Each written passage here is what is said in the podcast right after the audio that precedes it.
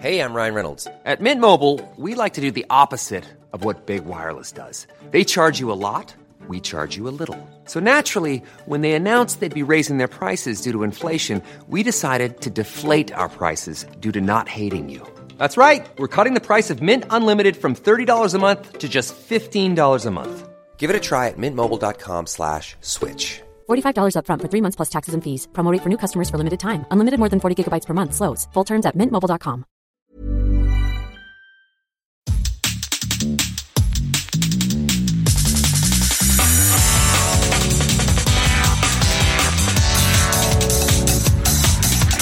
Bonjour à toutes et à tous et bienvenue sur Sens Créatif, le podcast qui explore les motivations et les stratégies des artistes de l'image. Je m'appelle Jérémy Kleiss. Je m'appelle Laurent Bazar et nous sommes passionnés par la créativité que nous considérons comme une quête initiatique. Pour nous aider à développer Sens Créatif cette année, soutenez-nous sur Patreon ou Tipeee. Cela vous donnera accès à la communauté du Patate Club, au live mensuel exclusif avec des professionnels clés du milieu de l'illustration et à des tas d'autres bonus pour vous permettre d'avancer dans votre carrière d'artiste freelance. Nous soutenir, c'est contribuer à faire de Sens Créatif un podcast indépendant et une ressource incontournable pour tous les artistes de l'image francophone. Bonjour à toutes et à tous. Aujourd'hui, on rencontre l'auteur de BD Martin Panchaud qui nous racontera comment on peut foirer ses études et malgré tout gagner le Fauve d'Or au Festival d'Angoulême. Mais avant de passer à l'interview du jour, on aimerait remercier nos nouveaux contributeurs et contributrices sur Patreon et Tipeee. On envoie un max de love à Élise Angelbert, Nina Chassutillier, Florence Flotte, Véro Randriana, Béatrice Ménuel, Johan Chabuel, Kératine Bernard, Anouk Vigneault, Marion Couder, de Massy, Benoît Aupois, Pétula Rocher, Sylvie Delattre, Nelly Monnier, Laurent Duvou, Lou Bimi, Julie Bandy, Flore Cousseran, Mélanie Césima, Grieving Cruz, Bérangère de Rennes, Mathilde Laurent, Oyana Echemendi, Jeanne Guérard, Michael Fortuna, Domi Oko, Jeanne Avril, Mélissa, a.k.a. Sino, Alban Limousin, Maria Sellar et Manuel Aldeguer. Un grand merci à vous. Si vous désirez nous aider à développer Sens Créatif et accéder aux contreparties réservées aux membres du Patate Club dont fait partie notre invité aujourd'hui, rendez-vous sur www.patreon.com slash podcast ou sur www.tipeee avec 3e.com slash sens-créatif-podcast. Vous pouvez aussi retrouver les liens dans les notes de cet épisode. Et sans plus tarder, on est très très heureux de vous retrouver aujourd'hui en compagnie de Martin Panchaud, auteur de BD Suisse et lauréat du Fauve d'Or à Angoulême cette année pour sa, cool, pour sa bande dessinée pardon, La couleur des choses. Laurent et moi, on a adoré. Et vous en avez probablement entendu parler si vous suivez un temps soit peu l'actualité de la bande dessinée. Alors sans plus tarder, on est hyper heureux d'accueillir Martin Panchaud. Salut et bienvenue sur Sens Créatif, Salut Martin. Martin, Salut, merci de m'accueillir. avec grand plaisir. Super content que tu sois là avec nous. Ouais, je suis très heureux aussi. On va pouvoir geeker BD jusqu'au bout de la night avec Mhm. toi. Je Alors, suis à votre disposition. Toute ma journée. Bon Martin, tu connais euh, tu connais la chanson vu que tu es un auditeur de longue date du podcast. Est-ce que tu peux pour commencer brièvement te présenter et surtout nous dire c'est hyper important pour nous de savoir ce qui te motive à sortir du lit le matin? Euh, alors, euh, alors je suis Martin Panchaud, je suis actuellement à Zurich euh, et j'ai fait- j'ai fait une bande dessinée euh, qui s'appelle La couleur des choses. Je crois que c'est euh, c'est ça. Et ce qui me motive à sortir du lit le matin, alors tu vois, j'écoute toutes les, tous les, pratiquement tous les épisodes et euh, j'ai pas préparé de réponse. Alors, euh, je, je suis pas un bon élève. Bah, si au Euh, contraire, c'est bien, parfait. Euh, non, alors en fait, ce qui me, ce qui me motive, en fait, c'est là, je peux dire, c'est mes enfants. C'est le fait qu'il faut les préparer, les amener à l'école. Mais en fait, j'ai jamais eu de, de la peine à me lever. Et, euh, et en fait, je suis assez un, je suis assez un, un, un bonhomme du matin. Et euh, donc, euh, c'est, naturellement que je, je sors du lit euh, avec joie. Trop bien. Alors, c'est, pas, il y a pas de raison en fait. C'est ça qui est sympa.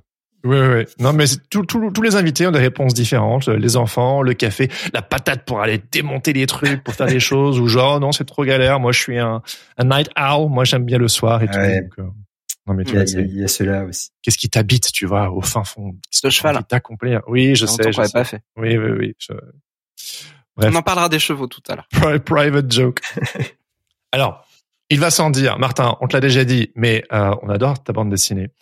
Et Merci il y a un petit quelque chose qui m'a marqué, c'est que quand j'ai fermé la dernière page de ton livre, je me suis plongé dans le remerciement parce que je suis comme ça, même quand je, je lisais des albums de musique, euh, Il y en a j'écoutais, beaucoup. j'a- J'allais tout le temps voir les remerciements. Et là, qu'est-ce que je vois? Le logo de l'Octopode. Et là, boum Oui. Ça m'a fait penser à Michael Terra. Hein, Bien sûr. Notre ami, quoi. Et euh, que j'ai interviewé au tout début de Sens Créatif, genre épisode 5. Donc, tout à fait. Je savais que qu'on avait reçu au Meet the Talent aussi. Qu'on avait reçu. Et c'est là que je t'ai rencontré. Euh, Exactement. Exactement. Voilà. Mmh, c'est là qu'on s'est vu. Et mais donc voilà, on le dit souvent que tout est connecté sur Sens Créatif. Je savais que vous vous connaissiez avec Michael, mais j'ai été surpris de voir le logo de l'Octopod. Donc du coup, est-ce que tu peux un tout petit peu nous, nous raconter euh, où est l'affiliation là? C'est quoi ça? Petit flash. Alors, euh, l'Octopod. L'Octopod, c'est une association que j'ai fondée avec euh, Michael Terra, euh, qui nous a permis en fait de faire un livre qui s'appelait Jardin, qui était un laboratoire euh, où on voulait en fait explorer euh, les, des voies à la bande dessinée. On a choisi un thème qui était le jardin, euh, une couleur, enfin c'était du noir et vert, bichromie, et on a invité en fait des, des graphistes, des photographes, des plasticiens, des performeurs, des peintres à faire de la bande dessinée. Et en fait, ce qui nous intéressait, c'est justement de savoir un peu comment eux, qui ne le font pas, en fait, allaient aborder ce, ce sujet. Et, et, donc pour le coup, moi, je me suis dit, ben, sortant d'études de graphisme, que j'allais allier un peu euh, ces deux ces deux passions qui étaient la bande dessinée et le graphisme et se dire bah tiens comment moi je peux raconter une histoire avec un minimum d'éléments possibles et c'est comme ça en fait que j'ai découvert ce petit langage euh, fait de points et tout ça et vu qu'on est dans mon atelier je peux vous montrer le livre euh, voilà ça c'est le premier wow. projet euh, de euh, alors c'était typiquement genre euh, jeune et fou comme projet parce que ça nous a coûté une blinde en, en termes financiers. Enfin, on a levé des fonds, on a mmh. tout mis dedans, de la défense, du, du vernis sélectif, enfin la totale. et, euh, et on a oublié de se payer, évidemment, et de le vendre ah, aussi, parce que voilà.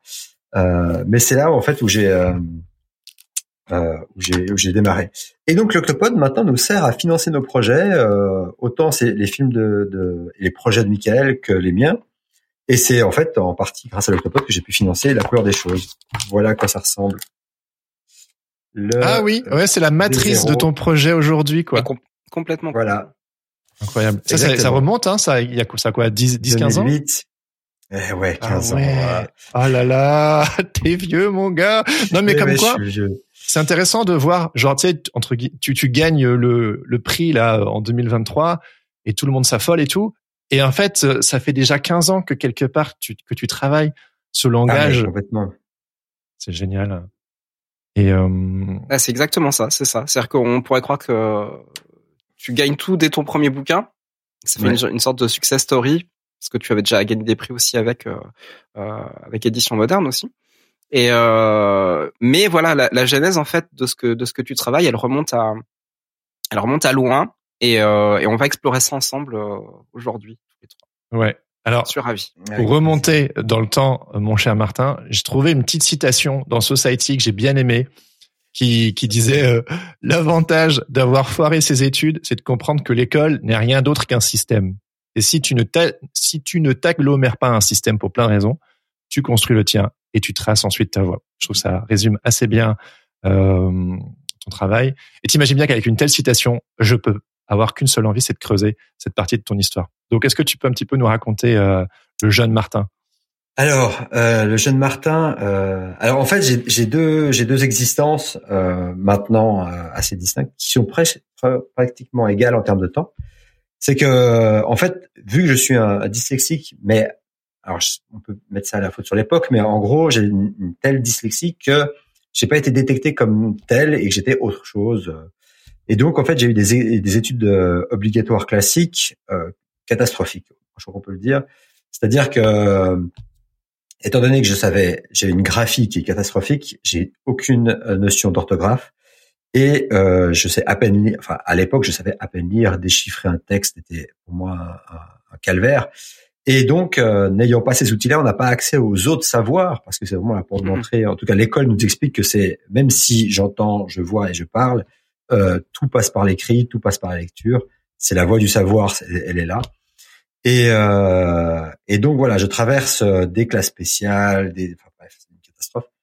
Euh, Jusqu'au jour où je découvre en fait le monde de l'art, qui euh, qui est pour moi un, un, une renaissance dans le sens où enfin je trouve du sens à beaucoup de choses. Mmh. Euh, et puis en fait une voie, une, une échappatoire en fait à, à ce qui ce qui m'animait je crois qu'en fait, les heures que j'ai passées seul au fond de la classe à me taire, à méditer, euh, à surtout pas faire de bruit pour pas qu'on m'interroge en fait, euh, a été une source d'utiliser de, l'imaginaire et, et l'échappatoire euh, assez importante. Euh, et après, en fait, le, le, alors comment je suis arrivé à la bande dessinée, ce qui est un peu particulier, euh, de, de, faire des livres alors qu'on sait à peine lire et écrire, euh, c'est pas c'est pas le truc évident. C'est que moi, ce que je voulais faire, c'est du multimédia. J'étais assez doué dans ce domaine-là, et, euh, et, et donc j'ai fait une préparatoire euh, pour entrer dans une école qui m'a d'abord accepté sur un dossier artistique, puis mhm. qui a vu mes notes euh, catastrophiques, euh, tout ce qui était histoire de l'art, tout ça, je, les, les, profs bitaient rien à ce que j'écrivais, donc euh, c'était. Au début, ils ont pitié, alors ils mettent la moyenne, puis après ils se rendent compte que c'est peine perdue, donc euh, ils lâchent prise. Et donc, je, je me retourne dans une école privée au fin du Valais, qui est les montagnes suisses en gros. et là, en fait, c'est du multimédia et de la bande dessinée.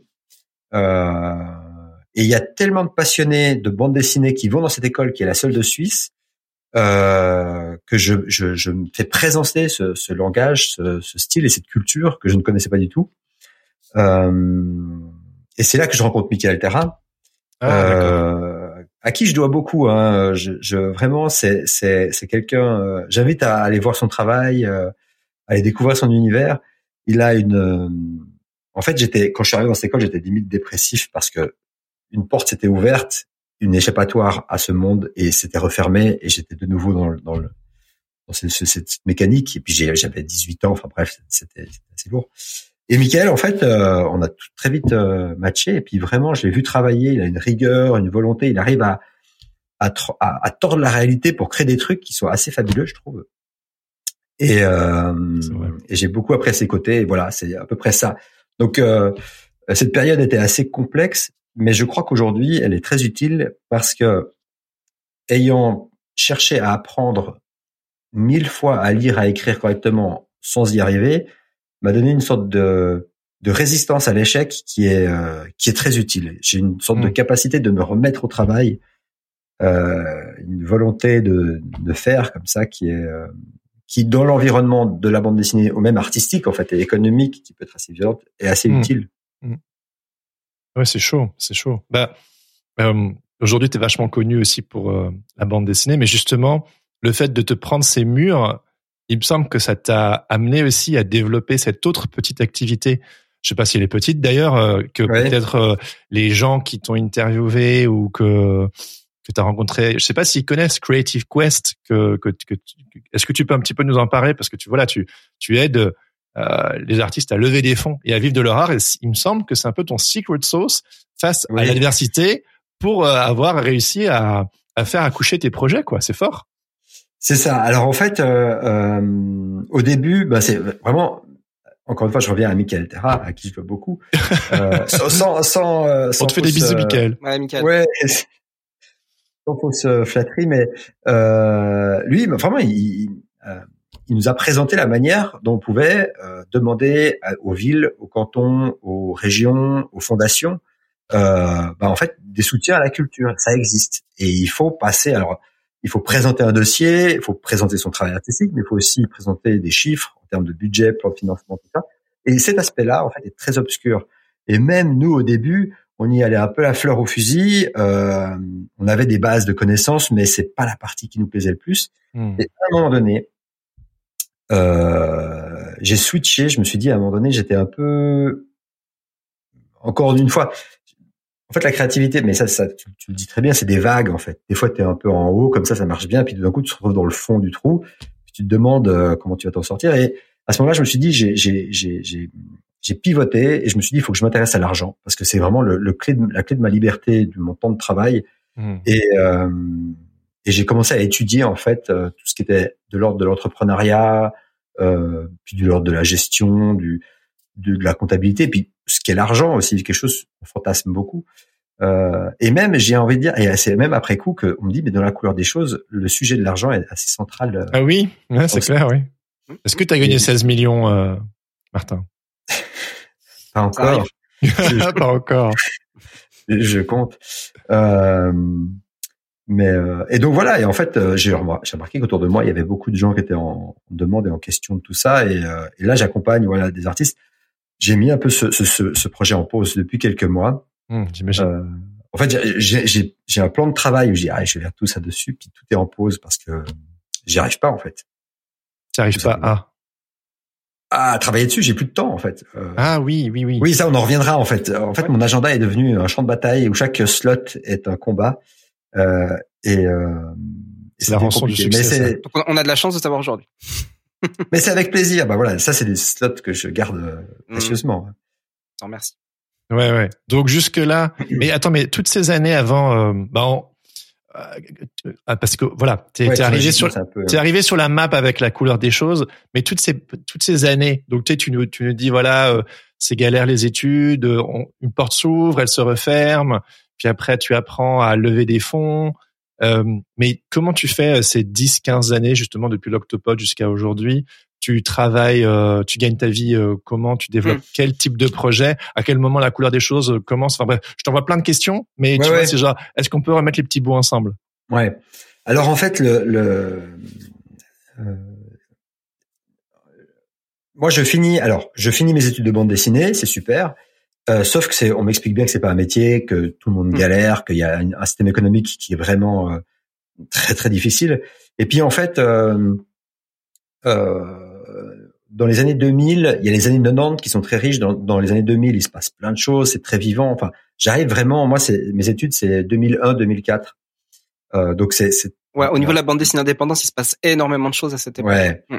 C'est c'est un grand vivier, exactement. Et puis il y a des festivals. Enfin, il y a une sorte de bouillonnement qui fait que c'est très réjouissant. Sauf qu'on nous explique que voilà, on fait les calculs, ça va pas. Donc je fais des études de graphisme. Je retourne dans l'école qui m'a euh, jeté sur mes notes. Oh, euh, et je leur dis bon, bah, maintenant je, suis là pour faire du graphisme. Et, euh, et en fait, ce qui s'était passé, c'était vraiment louche. Hein. Je pense que j'ai vraiment, euh, j'ai vraiment laissé ma place à un autre. On m'a dit il faut en, en virer un. Et j'ai fait bien comprendre que voilà. Donc je suis passé sans test rentré dans cette école et j'ai appris le graphisme. Me voilà nanti d'un, ce qu'on pourrait appeler un BTS, je crois en France, ce qui est un, papier qui n'est pas une haute étude. Hein. Moi, les hautes études m'ont fermé la porte définitivement euh, j'ai pas de matu, j'ai pas de bac, enfin j'ai rien du tout tout ça. Ah ouais. Euh, et c'est la crise systémique euh, des subprimes qui fait que c'est il y a plus d'argent, il y a plus de travail euh, et euh, durant mes études, tout le long de mes études en fait, j'ai fait veilleur de nuit dans un hôtel et ça ça m'a permis en fait de familial voilà familial. j'ai fait mes petits devoirs. J'ai fait des petits devoirs voilà. Donc voilà, c'est mon, mon, mon, père qui a euh, fondé un petit hôtel de 24 chambres. Et en gros, c'est euh, ok, je te paye tes études, mais toi tu viens bosser. et euh, c'est la joie d'avoir un, un, père comme patron, c'est que euh, on est invirable, mais en même temps on est. c'est vrai. Mais il te trouve toujours quelque chose à faire. ah mais il y a, bah, en fait, un hôtel ça, ça ne ferme jamais. Donc il y a toujours besoin de quelqu'un. Et moi je prenais des slots de nuit le week-end. Donc voilà.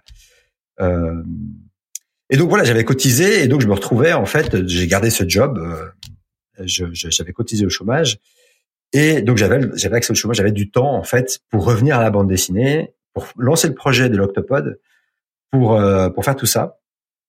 Et un jour, le, le, le, mec du chômage qui regardait plus mon niveau de dépression plutôt que s'il y avait du travail, parce qu'il m'avait dit il n'y a pas de travail, vous allez, on vous envoie en chercher, mais il y en a pas. C'est 2008. Euh, et, euh, et, et donc je dis moi j'aimerais bien voyager. Et il me dit je peux vous envoyer à Londres pour apprendre l'anglais. Euh, je dis super, trois mois à Londres euh, dans une école pour apprendre l'anglais. Et c'est là en fait, c'est en 2011, donc j'ai fini l'Octopod, euh, que je démarre ce projet, la couleur des choses, euh, où je commence à écrire le scénario. Dans euh, donc c'est pour ça que ça se passe à Londres.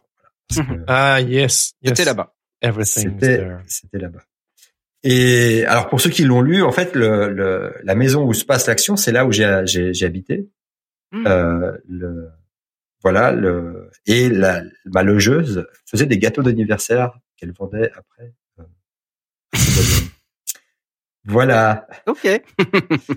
où tout a commencé. Et donc, je démarre ce, ce, ce projet d'écriture et là, quand je le montre, j'ai un peu un effet. Euh, bah, je, je, fais un concours qui est le concours de euh, jeunes talents euh, bande dessinée Genève, pour dire vite. euh, que je reporte, euh, qui est, va avec 5000 francs, euh, qui a pour mon pour l'époque était vraiment Grosse. mon- mon- voilà mon- le chômage il me payait 80% de ce que je gagnais au à l'hôtellerie euh, donc c'était vraiment des sommes très très très faibles. Enfin c'était ça me payait mes charges en gros euh, au minimum. Et euh, et et donc voilà je sens qu'il y a une- un truc intéressant donc je continue à développer ça. Et puis j'ai un peu c'est très paradoxal parce que j'ai une euh, un boost positif, mais j'ai aussi 15 portes qui se ferment. Euh, je fais des dossiers qui sont refusés, je montre à des éditeurs qui trouvent ça intéressant, mais c'est pas dans leur catalogue. Et donc j'évolue comme ça à coup de, de petits mandats à gauche, à droite. Enfin, récemment, il y a, je fais partie d'une association euh, d'artistes qui avait cette phrase euh, qui parlait que les artistes avaient des vies bricolées. Et, Ah oui. euh, et pour le coup, euh, moi, j'ai vraiment voilà, tu, tu, tu fais un peu de mandat ici, un peu de presta, un peu de machin, ton travail artistique, des levées de fonds, des bourses, des machins. Tu peux, tu agglomères tout ça et puis ça te fait un peu un quotidien qui est très incertain. Ouais, complètement. Mm. Et Donc, tu- euh, Tu faisais des missions de graphisme, des petits trucs de bande dessinée, d'illustration. Euh... Alors, euh, j'en ai fait très très peu parce qu'en fait, là, c'est ça qui est intéressant et c'est quelque chose qu'il faut dire, c'est que euh, on voit mes réussites, euh, mais on voit pas mes échecs. mhm. Mes échecs, j'en ai quand même pas mal. Euh, et il y a des moments où je suis très mauvais aussi. Euh, donc, en fait, raconte-nous les très mauvais. Moi, je suis très mauvais en, ben, par exemple, pendant longtemps, j'ai mis du temps à comprendre comment travailler avec un client. Le, le client m'énerve. Euh, il- je veux faire quelque chose qu'il veut pas. et euh, et très, j'ai eu une phobie des clients. Je, euh, Ah et non, encore alors- un client. non, mais en Oh fait, non, il va me donner de l'argent pour faire un truc que j'ai pas envie de faire. non, mais c'est toujours. Alors, c'est le client qui s'investit, c'est ça le problème. Le client Ouais. qui, qui s'en fout, c'est bien parce que tu fais ce que tu veux. Ah, il te le donne un cahier client des charges, tu t'ébrouilles, Ah, t'as ouais, le ouais. cadre, voilà. Mm. Ouais, c'est ça. Mais pour le coup, alors là, je peux aussi vous les montrer s'ils sont pas trop loin. Oui, ils sont là. Euh, alors, il y a bien longtemps, j'ai fait des, euh, des rapports annuels très fins de Ah oui, oui, démineurs. ouais. Mhm. Et, euh, et là, ça m'a permis en fait de leur dire, mais on fait de la BD dans le déminage. Donc, je Ah vais ouais, raconter euh, euh, comment on, on- on fait ça. Et ça, c'était des super clients qui payaient très bien, euh, qui étaient très sympas. Euh, J'en ai fait ça pendant trois ans, par exemple, et ça, ça, ils me payaient suffisamment en fait pour euh, vivre ma vie d'artiste, donc euh, de sans enfant, hein, on l'entend, euh, euh, pendant quelques temps. Et justement, au bout d'un moment, je me suis dit, mais de vivre de à coup de, je, je sais comment j'ai payé mes factures sur les deux prochains mois, mais après c'est un mystère. Ah, c'est chaud. Euh, ça allait un moment, et c'est là où je me suis dit, non mais vas-y maintenant, je, je, je veux de l'argent. Je vais lire Réfléchissez, devenir riche, Père riche, Père riche, Père pauvre, enfin tous ces bouquins de développement personnel euh, sur le thème de l'argent, euh, qui m'ont franchement, euh, j'ai fait un pivot. quoi. J'ai vu, euh, j'ai vu tout ça différemment et euh, T'as mis les petites briques dans le bon ordre pour en arriver jusqu'à aujourd'hui et pour réussir à, à accomplir ce que tu as envie. Et voilà, nous, on voit juste le bout de l'iceberg. Il y a toutes ces années où... ça. Parce que c'est clair que l'entrepreneuriat ou l'argent, pour beaucoup d'artistes, c'est pas sexy. Ou euh, faire des boulots alimentaires euh, pour nous permettre de faire nos projets d'auteur, euh, c'est pas sexy non plus. Et puis voilà, tu nous dis, voilà, la couleur des choses a commencé en 2008, si je me trompe pas. On est en 2011. 2011, 2011, ouais. on est en 2023, quoi. 12 ans, 12 ans à, à, cou- Ouais. à coucher ton bébé. Ouais, Enfin non, c'est pas vrai Oui. parce qu'il est sorti en 2020 en, en allemand, je crois. en 2020, ouais. Spécialement, ouais. Mais euh, et techniquement, j'ai fini en 2019. Ah ouais. Donc, c'est c'est quand aujourd'hui on me dit ouais, parle de ton livre et tout ça. Eh oui, il est euh, déjà, il a il est vieux, Mm. il est déjà frippé, Ouais. ce petit bébé. ouais, ouais. Mais, mais d'ailleurs entre le entre le moment où tu euh, où il y a cette genèse hein, qui qui commence pour la couleur des choses et euh, là où on en arrive maintenant, en fait, tu, tu t'es quand même passé justement par par ces étapes dont dont tu parles, euh, avec ce ce style unique en fait qui euh, qui est de de représenter euh, euh, les choses, les éléments, les euh, le temps qui passe aussi. Tu arrives très bien à faire ça Ouais. par des Mhm. plans euh, vus de vus de haut, comme si on était dans un drone en fait. Et on a on a cette cette lecture là en fait, cette lecture de drone. Euh, Qu'est-ce qui fait que tu as persisté en fait à, à, à utiliser ce style-là en fait? Qu'est-ce qui t'a amené à persister là-dedans? Parce que c'est, tu l'as expliqué tout à l'heure, tu avais besoin d'un langage que tu n'as pas pu développer à cause de ta dyslexie, et euh, tu, finalement tu tu t'es approprié ce langage-là. Mais qu'est-ce qu'est-ce qui qu'est-ce qui a fait que tu as vraiment continué et que tu as insisté? Parce que c'est très euh, euh c'est très jusqu'au boutiste quoi. Ouais, et puis j'imagine que dans la bande dessinée, on t'a pas dit on t'a pas tout de suite accueilli à bras ouverts en disant "Waouh, c'est génial." Oui, non euh, non pas du tout. Enfin euh, ça, ça, dépend. C'est justement c'est ça qui est assez intéressant, c'est que euh, si j'avais que des portes fermées, si on me disait non mais passe à autre chose continuellement, c'est que là j'aurais fait autre chose. Mais j'ai eu à chaque fois euh, comme je le disais, euh, une impulse qui dit, ben en fait, vas-y quoi. Il y a un truc qui marche. Euh, c'est un peu rencontrer 50 personnes qui sont indifférentes et une personne qui est vraiment touchée par ce que tu fais. Et cette personne-là hmm. va te donner suffisamment de d'énergie pour dire non mais ça vaut la peine. Il y en a plus, je peux continuer. Et, euh, et pour faire un peu la, la chronologie rapide, donc je, je, gagne ce prix en 2012. Euh, puis je vais à Paris dans une résidence. Donc j'ai là aussi c'est des dossiers qu'il faut appeler, des concours machin. Et, euh, et là en fait je développe un grand format narratif. Je me suis dit mais en fait j'aimerais que la bande dessinée rentre dans les musées. Donc je fais la course d'Ascot qui est dans le livre, une course. Mmh, oui, oui.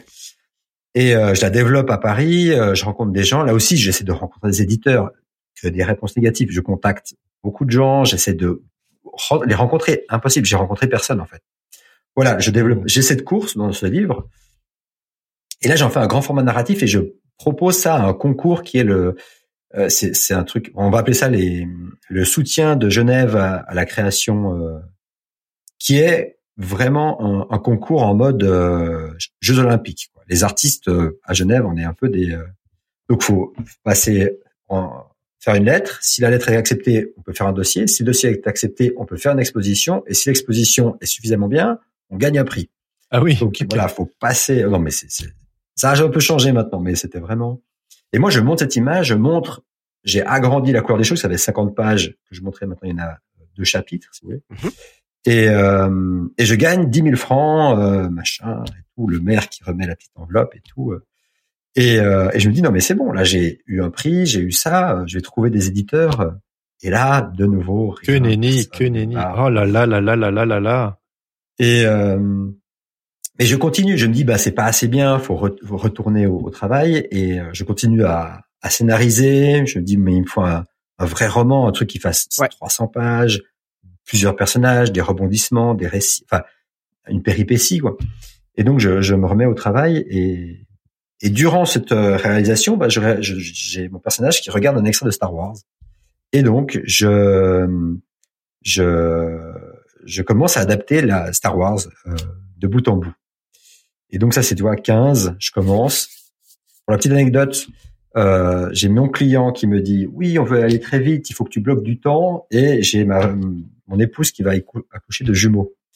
Donc moi, j'ai pris mon, mon calendrier, j'ai tout rayé comme ça. Les six prochains mois, je, je, ne fais rien.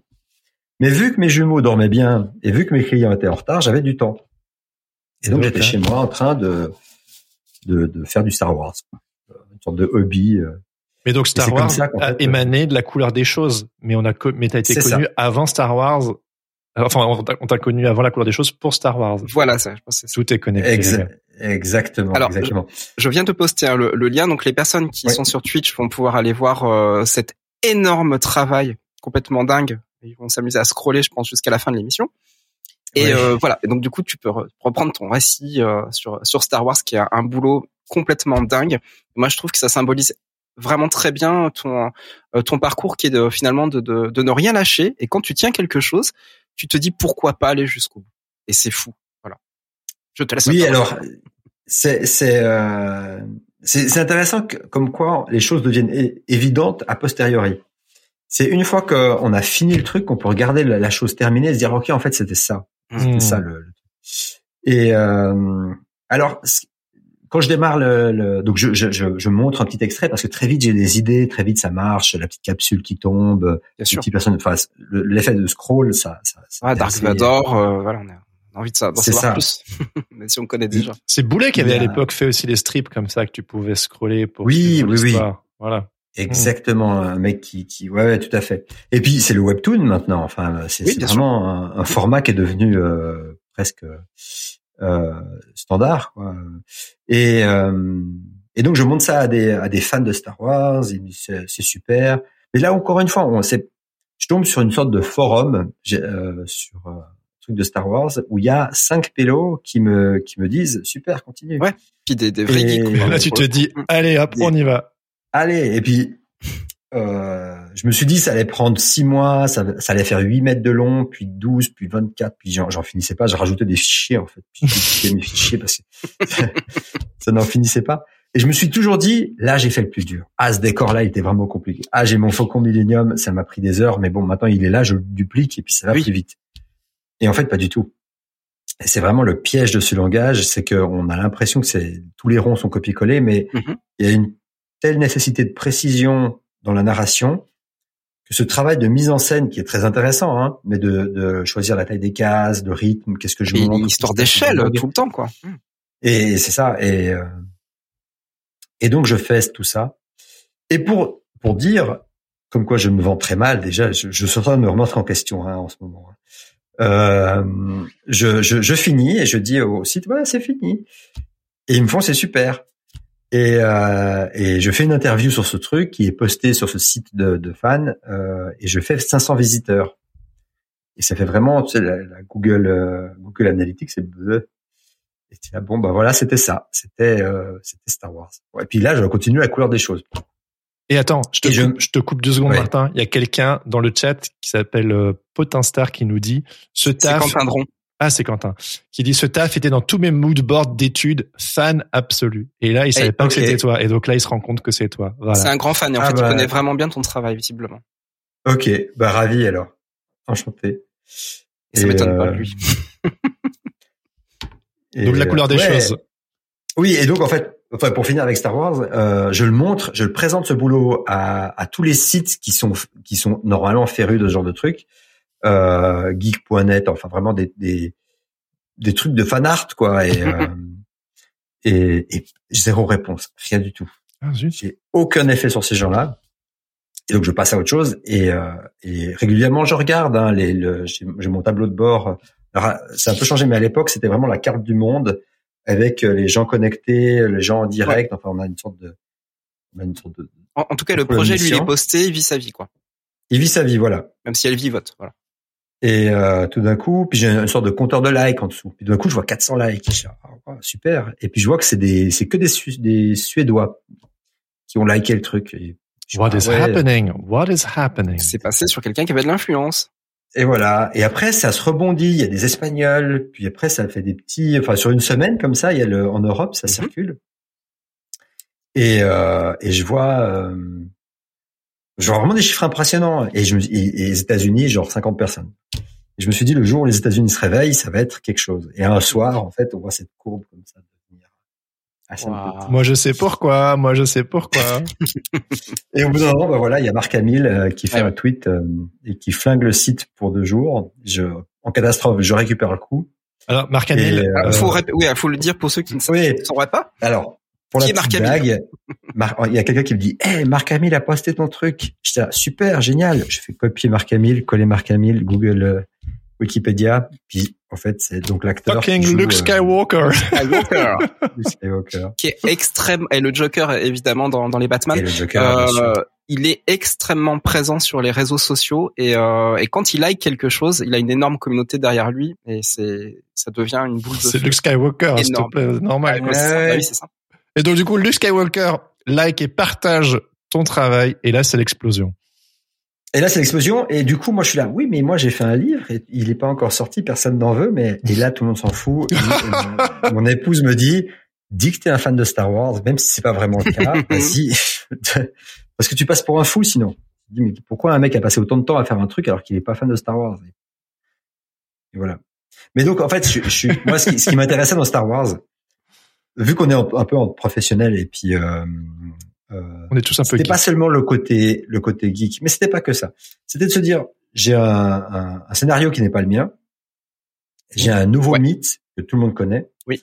et ça me permettrait d'avoir un public qui n'est pas forcément euh, spécialisé en mode euh, euh, je suis j'étudie la narratologie à l'université et je trouve cette œuvre intéressante. Je voulais un je voulais le public quoi, les gens qui qui sont je le, le- au sens noble du terme quoi, la- les gens. Et ça m'a permis en fait de valider ce style. Et là encore, j'ai dit ok, j'ai cette validation. c'est lisible, les gens comprennent. Je suis pas le, je suis pas une sorte. Et ça me permet en fait de revoir un boost sur la couleur des choses, de reprendre ce projet, de le continuer. Euh. Mais Martin, euh, tu, tu, me dis si je me trompe, mais tu as aussi une validation d'un rôle modèle très important pour toi, Scott McCloud aussi. Je crois qu'il a vu le, le projet. Oui.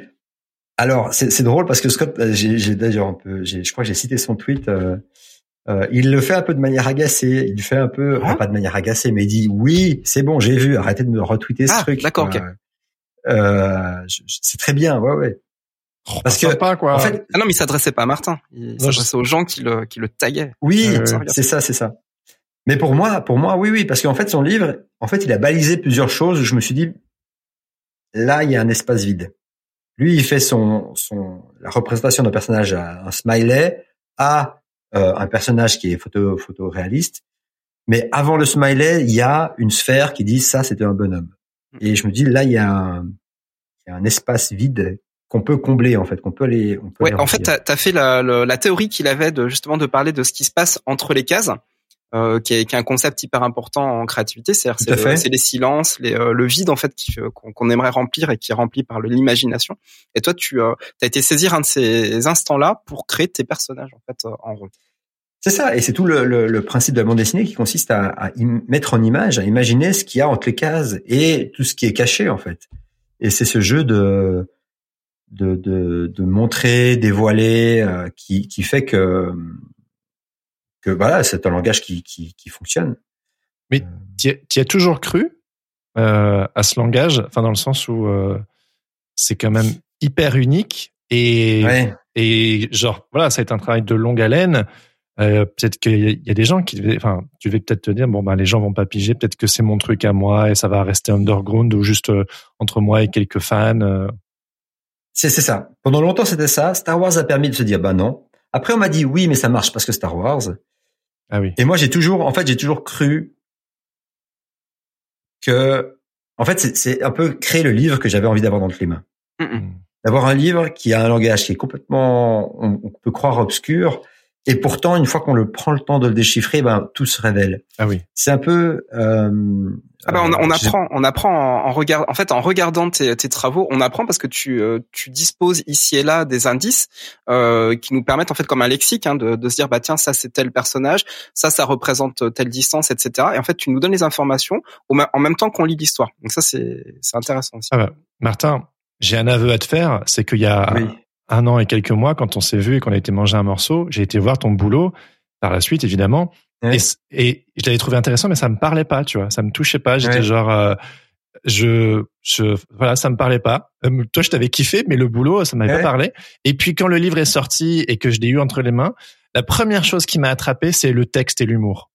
Dès, le ah début, j'étais genre, oh, c'est trop, c'est trop marrant.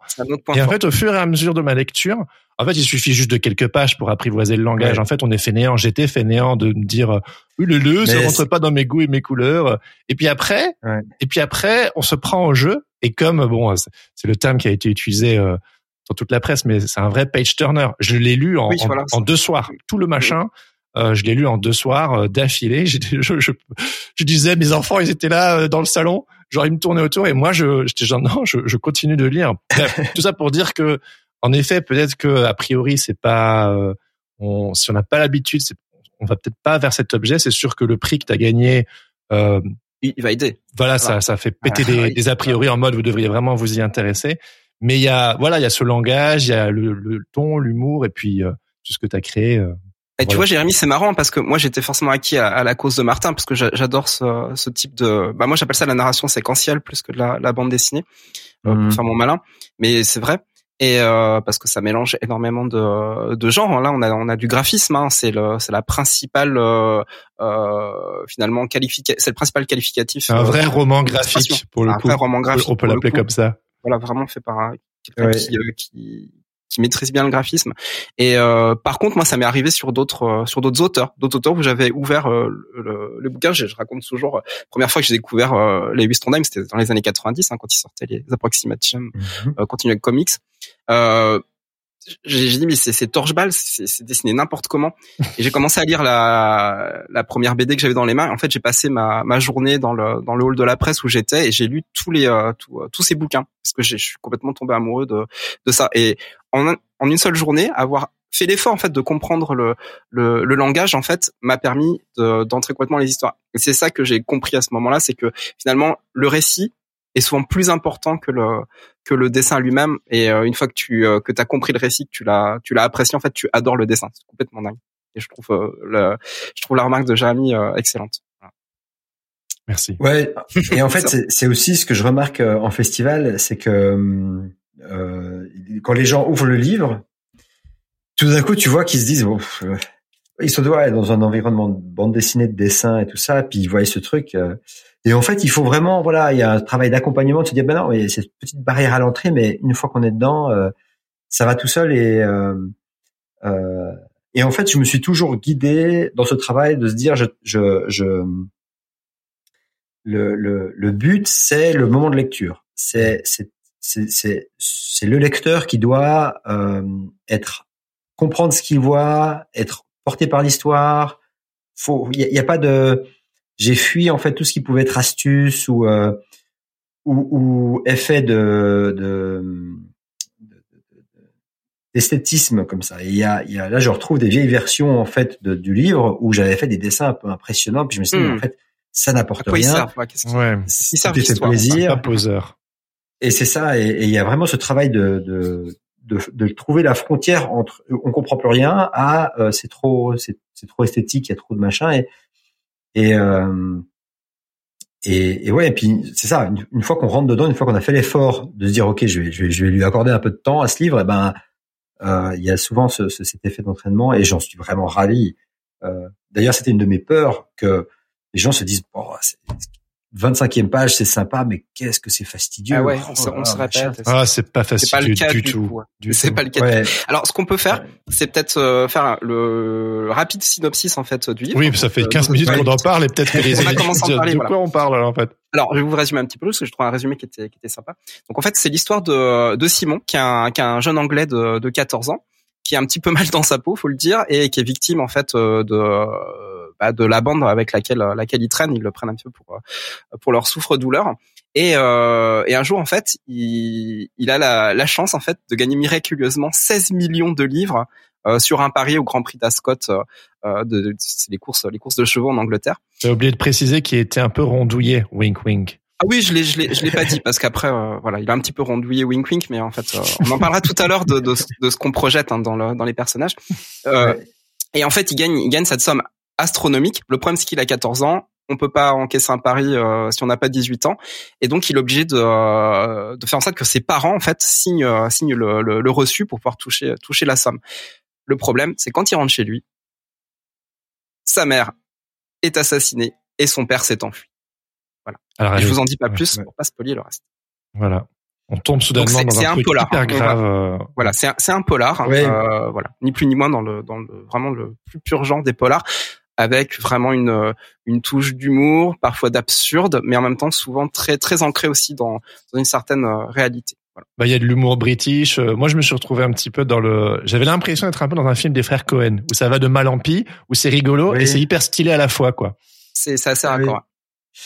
Oui, oui, c'est rigolo parce que très vite il y a les frères Cohen qui arrivent, c'est vrai. Et alors pour le coup, j'y ai pas pensé, tu vois, mais ça reste. Euh, euh, ça reste une de mes références. Et puis c'est vrai que Big Lebowski ou même euh, Arnaque et Botanique, oui, moi, bien sûr, ouais. qui, sont, qui, sont, très euh, euh très jouissifs. Et, euh, et oui, alors ce qui est, ce qui est intéressant, c'est que aujourd'hui que j'ai un plus grand lectorat, j'ai plus de témoignages et que cet aspect, en fait, moi, je l'ai pas vu, je l'ai pas construit de manière aussi dramatique que certains témoignages me le disent. Et c'est vrai que quand on prend un peu de recul, c'est une histoire dramatique. C'est vraiment noir. Ouais. Et euh, c'est très triste. Et moi, j'ai vu un peu ce côté un peu espiègle comme ça de, de, de, de prétexte, de créer des situations, de créer des choses qui pouvaient être euh, très très euh, euh, il y a beaucoup de mal-être, mais à la fois c'est cocasse. Ah oui. Et, et, et, en fait, je me rends compte que certains, bah, on ne voyait pas du tout ça. Ils disaient ah mais j'ai trouvé ça terriblement triste, j'ai pleuré à la fin, c'était vraiment dramatique cette histoire qu'est-ce que c'est Ah triste. ouais. Et des gens qui me disent, mais je me suis marré de bout en bout. Qu'est-ce que c'est rigolo, votre histoire. Ah, moi, je suis de l'équipe rigolo. Hein. Moi, je me suis bidonné. Hein. oui, c'est ça. Mais c'est vraiment une projection qu'on se fait, en fait. Et c'est ça, là. Ce qui me plaît dans ce langage, c'est que je peux accompagner les gens, pardon, jusqu'à un certain moment, mais au bout d'un moment, c'est au lecteur de, de mettre de soi-même pour combler tous les vides et tous les trous. Ah bien sûr, ça Et- c'est un paramètre dans une histoire. hein. quand tu la livres au public, elle, euh, elle ne t'appartient plus. hein. L'histoire vit son euh, vit sa vie au, au niveau du lecteur. Et, et vu que le le- le- l'œuvre, au final, ne, ne t'appartient plus, ça a évidemment été euh, encensé par la presse, la critique et tout. Mais est-ce que tu as eu euh, quelques retours euh, qui t'ont fait mal au bide? Euh, attends. Je devrais pas en parler. En fait, Bien vu, Jérémy. non, en fait, j'ai coincé un- un- un- non, alors, pas du tout. Parce qu'en fait, mon postulat n'était, tu vois, avec un fauve d'or, pardon, j'ai un chat dans la gorge. Vas-y, vas-y. voilà, un, deux. Pardon. Mais good. Euh, euh, avec un fauve d'or, en fait, il y a un, un aspect référence.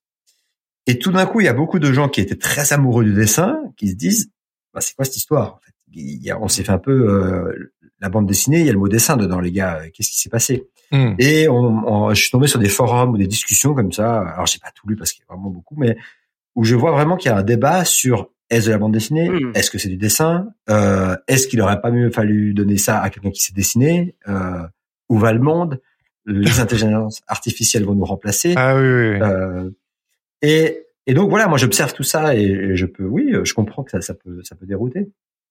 Maintenant, ce que je disais, c'est qu'en fait, j'ai un haters qui m'a écrit à Noël et qui est devenu Ah, un peu ma, ma, enfin, je dis haters. C'est quelqu'un de très poli, mais qui m'a vraiment pris le temps de m'écrire pour me dire qu'en fait, mon, mon livre n'allait pas. Vous êtes une insulte à la profession, monsieur.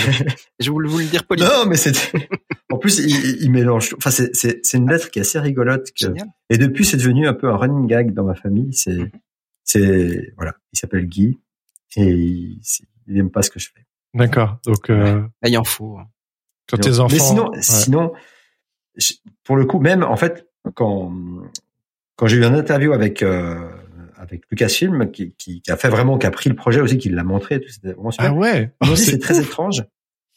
Ouais, ouais, j'ai un interview dans Lucas, enfin StarWars.com, j'ai un interview. Oui, ouais, ok, je un- l'ai lu, celle-là. Hmm. Un, un de mes secrets. enfin, Charmé. Haut fait. Et ils m'ont dit, c'est quand un fan fait quelque chose comme ça, généralement, ça crée des, ça crée toujours de la tension. Il y a toujours des gens euh, qui, qui ouisent le pour le contre. Et là, ils disaient, c'était étonnant de voir autant de gens adhérer au truc. Mais encore une fois, euh, quand les gens lisent Star Wars ou ce, enfin, pour le coup Star Wars, ils déclenchent un effet de rappel de ce que eux ont vécu Oui. avec Star Wars. Je suis pas en train de trahir en fait. euh, Non, non, puis c'est violent, Le- le- l'univers de Star Wars au niveau des fans, hein, très très violent. Ah oui, oui, ils sont très très radicalisés. c'est- des fondamentalistes, les fans de Star Wars. Ah, déjà, nous qui D'ailleurs- sommes pas fondamentalistes, on n'est pas toujours d'accord, Jérémy. Oui, c'est vrai. Fett, c'est nul. Et Andor, c'est formidable. Voilà, je l'ai dit. Ah, d'accord. Mais pour l'anecdote de Star Wars, il y avait deux trois petites, enfin il y avait quelques fautes où il y avait des erreurs de, de et même des, des, des erreurs de traduction et des choses comme ça. Et tant que je les avais pas corrigées, des gens m'écrivaient c'est super bien, mais j'ai remarqué qu'à Ah ouais. X temps ils disent ça alors qu'en fait euh, c'est ça. Et euh, Merci de m'avoir corrigé. ouais, tu, sais, tu, tu dois tout le temps faire preuve d'humilité. Merci de m'avoir corrigé. oui, oui. Et je lui dis il faut vraiment que je corrige parce que tant que je le fais pas, euh, on va m'écrire. Ouais. Bon, t'as eu plus du coup. Euh, on t'attendait pas au tournant pour la couleur des choses. C'était ton projet que t'as maîtrisé Ouais. du début à la fin. Mais là, il a fallu convaincre quand même euh, pas les fans de de Star Wars, mais les, les lecteurs potentiels et puis trouver un éditeur. Donc du coup, comment t'as trouvé euh, Parce que quand t'es arrivé sur la map là en 2023, en fait, Ouais. on se rend compte que bah il y a eu une première édition en allemand. Tu étais déjà sur la map euh, suisse-allemande. Puis tu as eu un prix en Exactement, 2020, on a ouais. eu un en 2021, puis après en 2023. Donc en fait, tout le monde est un peu là à s'affoler en mode waouh, Martin Page Panchaud, truc de ouf. Mais en fait, euh, tu, tu fais ton petit bonhomme de chemin et tu gagnes des prix et ton livre il existe déjà depuis depuis un petit bout de temps. Comment t'as fait Comment le premier éditeur, euh, vu que peut-être tu as pris beaucoup de refus a priori, comment ça s'est fait avec le premier éditeur? Alors, euh, alors je reviens de, de Paris 2014, euh, bredouille. Enfin, Mhm. personne ne veut faire du veut le livre. Et euh, On te dit quoi? Excuse-moi. Qu'est-ce qu'on te dit euh, dans tous ces refus? Qu'est-ce qu'on te dit sur ton livre? Euh, la plupart du temps, on me dit rien. Tu envoies un projet, on te répond pas. Euh, voilà. Ouais, classique, classique. C'est ça. Ceux qui me répondent me disent euh, c'est intéressant. J'ai eu, il y a toujours ce côté chaud-froid, ça qui est très, très bizarre. J'ai eu du plaisir à lire ton histoire, Hmm. mais le style, euh, il y en avait un qui dit j'ai besoin d'un humain qui dessine. Ça fait trop machine ton histoire. Il y en a qui disent ça fait pas partie du catalogue. Euh, il y en a qui disent c'est bien, mais c'est pas encore assez abouti. Euh, euh, Parle-moi de tes projets futurs. Enfin voilà, c'est du genre c'est bien, mais pas pour nous. Et, euh, et là, je vais voir, euh, j'ai- un, un libraire qui me dit, bah, il y a le Strapazine. Donc, Strapazine, c'est un magazine de bande dessinée Ah oui, mythique. Hein. à, à Zurich. Vas-y, montre des numéros. Je montre deux, trois planches. C'est une vraie visite d'atelier aujourd'hui, les amis. Oui. C'est pas tous les jours, ça. hein. Couverture du Strapazine, c'est par là. Et puis ça, c'est d'autres euh, numéros. Par exemple, ça, c'est sur le reportage. Et ça, c'était genre sur les promenades. Et c'est toujours, ils invitent en fait des, des, euh, euh, enfin, bref, c'est le, c'est à 50 ans bientôt. Ah oui, ouais.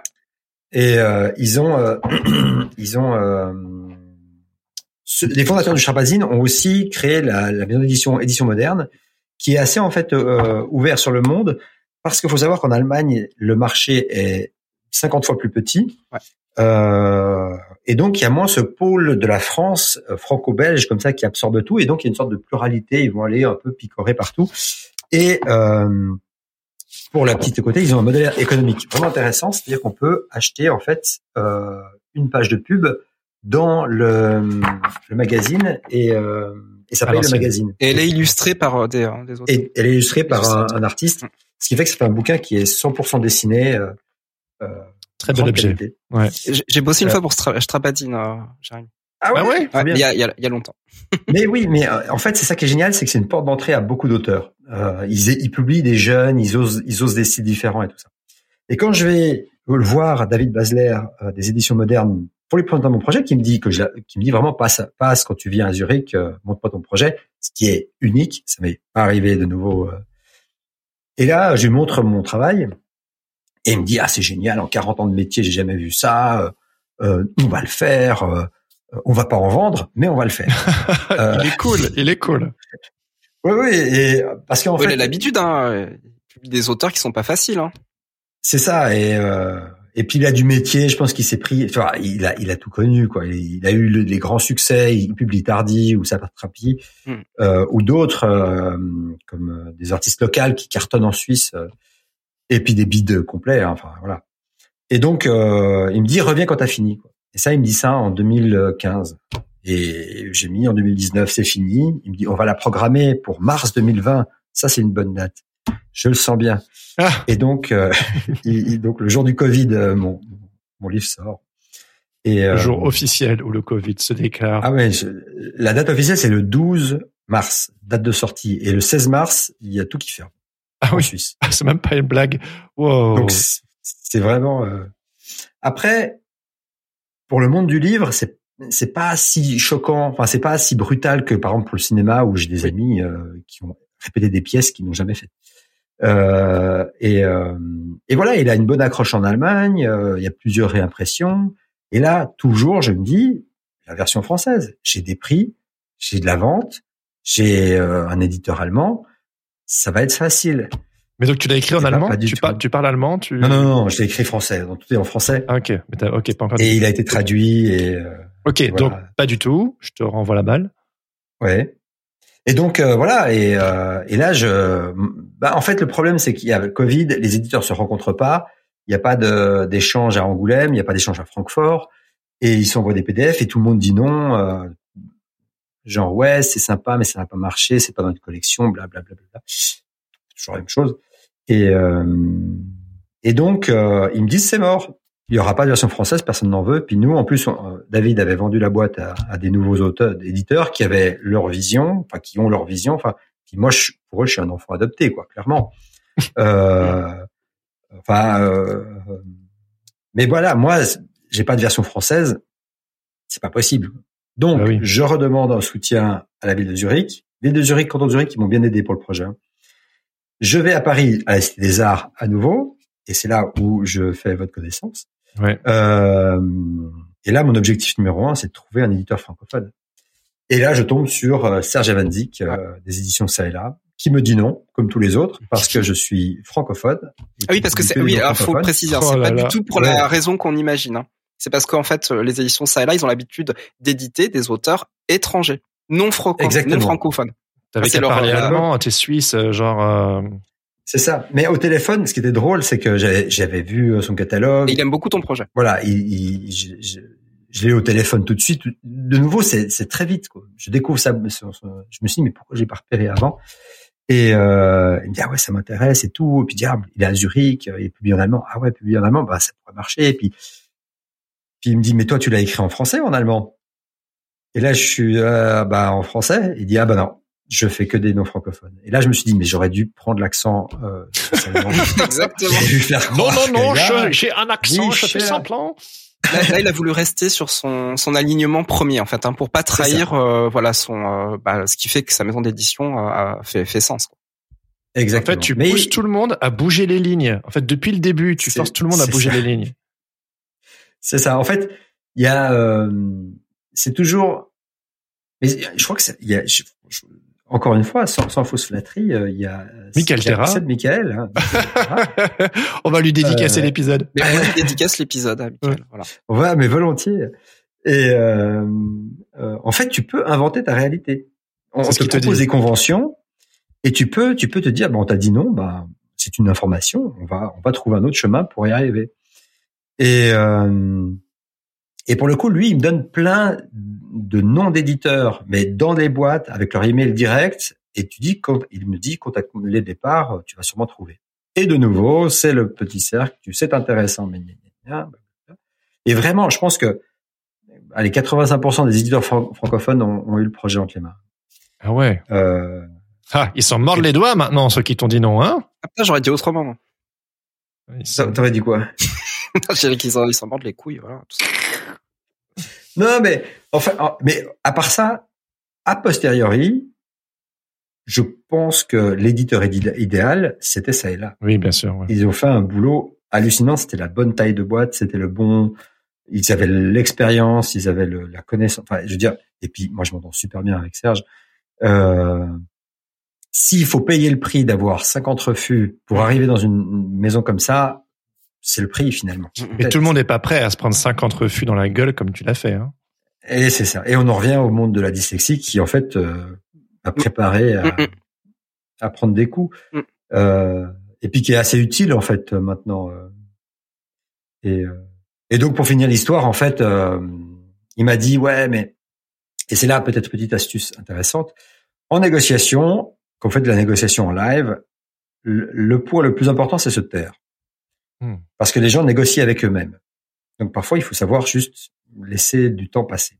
Et je le vois au, au, au, à SOBD à Paris. Et là, je lui donne une version du livre. On s'est vu au téléphone. Je me présente en, de visu.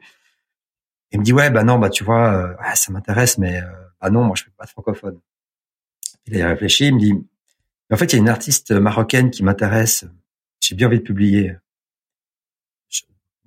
Donc francophone. Donc la porte, elle est déjà un peu ouverte. Il y a la Et moitié là, j'attends. Et, euh, et il m'a dit bon, si je dis à personne, reviens en mars et puis on, on fera quelque chose. Et là, je lui ai écrit au bout d'un moment, je lui ai dit mais c'est toi l'éditeur de ce livre. On va attendre mars et puis on va le faire. Puis il me répond mais vraiment dans la foulée, il me dit mais oui, on va- je l'ai lu, c'est génial. Donc voilà, mais ça, c'est des mois, c'est des- c'est vraiment voilà, il faut faut, faut plusieurs noms et puis persévérer. Et, et, euh, mais pardon, c'est ça qui est aussi, je trouve assez intéressant, c'est que finalement, ce livre pouvait être un échec jusqu'au moment où tu passes le Rubicon. Hmm. Hmm. Et pendant pendant très longtemps, c'était un projet qui a été fait. Ouais, c'est voilà. Jusqu'au moment où on dit mais c'est évident, c'est fantastique. Ben oui. Bah en fait non, c'est pas c'est pas évident en fait. Mais ça a été combien d'années de comment dire de limbe, tu sais, où t'es, tu sais pas trop où t'en es ou au total, tu sais, de travailler dessus et de pas être sûr que ça va marcher. Ouais. Je pense huit ans. Non mais attends. Huit ans de j'y crois. euh. Après, comme je dis, hein, il y a, tu gagnes un concours, tu as une subvention, tu dis bon ben Oui. En fait, au cours de chemin, Euh, t'as des petites tapes sur le dos Et c'est ça qui c'est précieux. Ouais, mais qui te qui te ramène dans un à nouveau dans un creux. Et euh, du coup, faut faut aussi que toi tu sois là derrière à, à y croire parce que c'est ta eh, c'est ta volonté, ta, ta, persistance qui fait que. Est-ce est-ce que tu dirais que t'es quelqu'un qui qui a une grande confiance en en soi?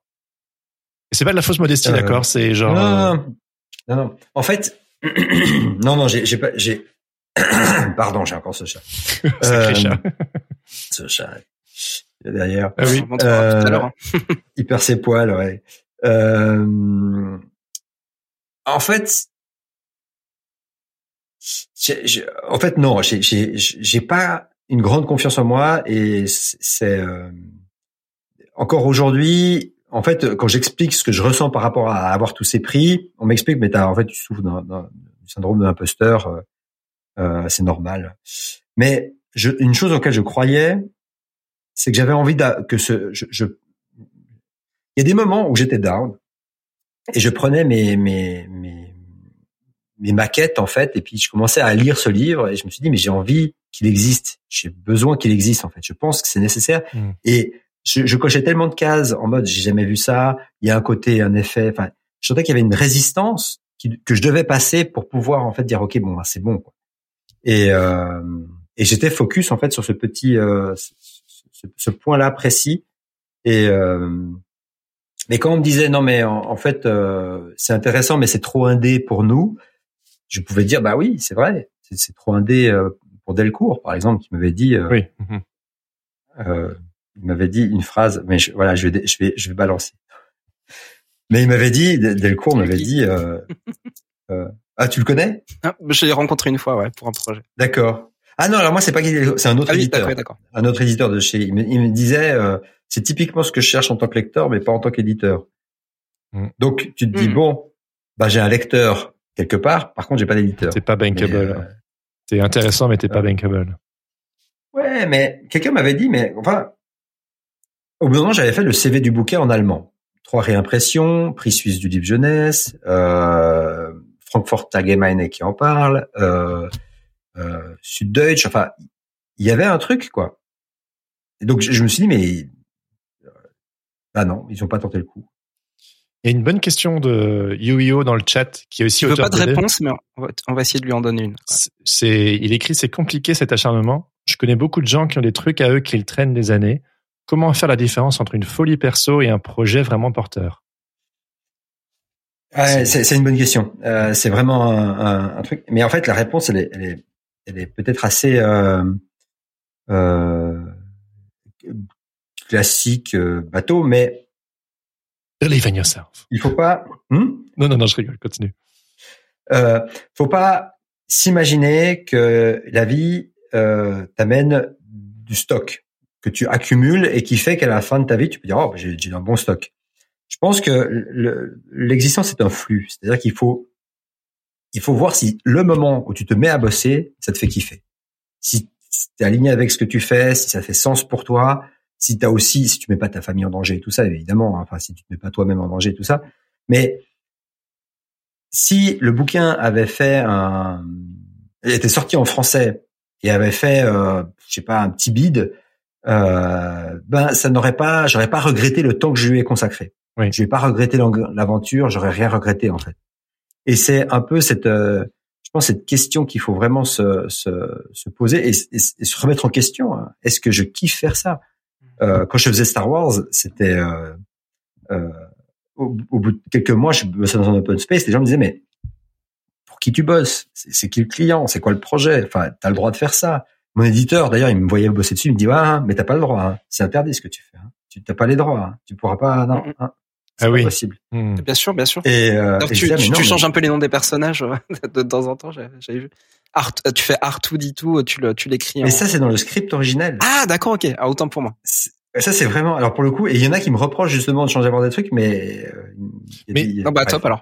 Mais t'as pu peut-être t'entêter parce que tu avais aussi développé tout ce côté business dont on parlait au début de l'entrepreneuriat, les fonds tu avais euh, un roulement, tu avais euh, des fonds financiers qui te permettaient de t'entêter sur des choses dans lesquelles tu croyais et qui avaient qui te faisaient plaisir.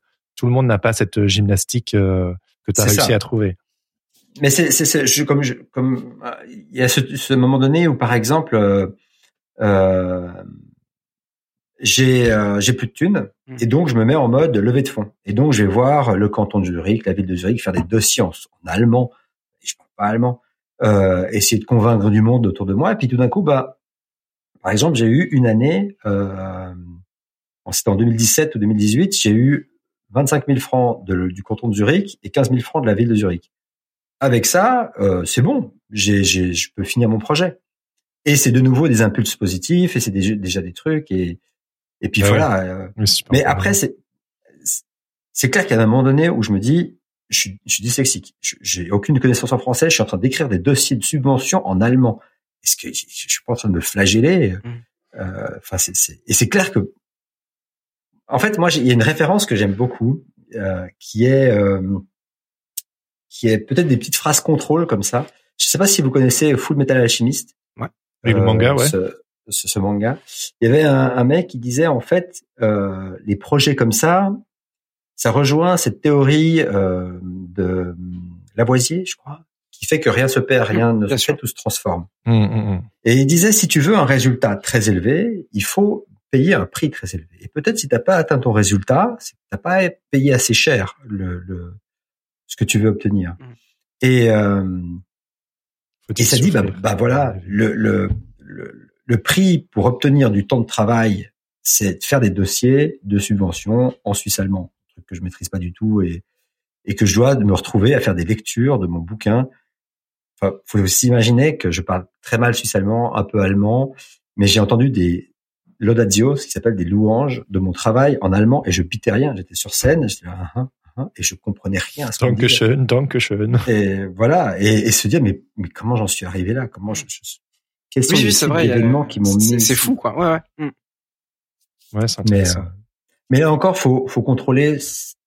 Est-ce qu'on prend plaisir à faire ce qu'on est en train de faire, ou est-ce qu'on est dans l'attente d'un- d'une future récompense ou de d'une revanche sur je sais pas quoi Ouais, euh, Et un ego mal placé, une. euh, Ah, mais rien que le thème de la revanche est intéressant parce que c'est vrai que voilà, quand t'es suite à, à des échecs, euh, euh, c'est un sentiment fort la revanche, hein, euh, c'est sûr. Et il faut il faut réussir à, à pas avoir cette intention de revanche et, et de se dire oui effectivement, euh, c'est le kiff en premier qui euh, qui me porte ouais, et peu importe Le euh, sens ce qui arrive, kiff, voilà, ouais. et le sens que je Et- mets là-dedans.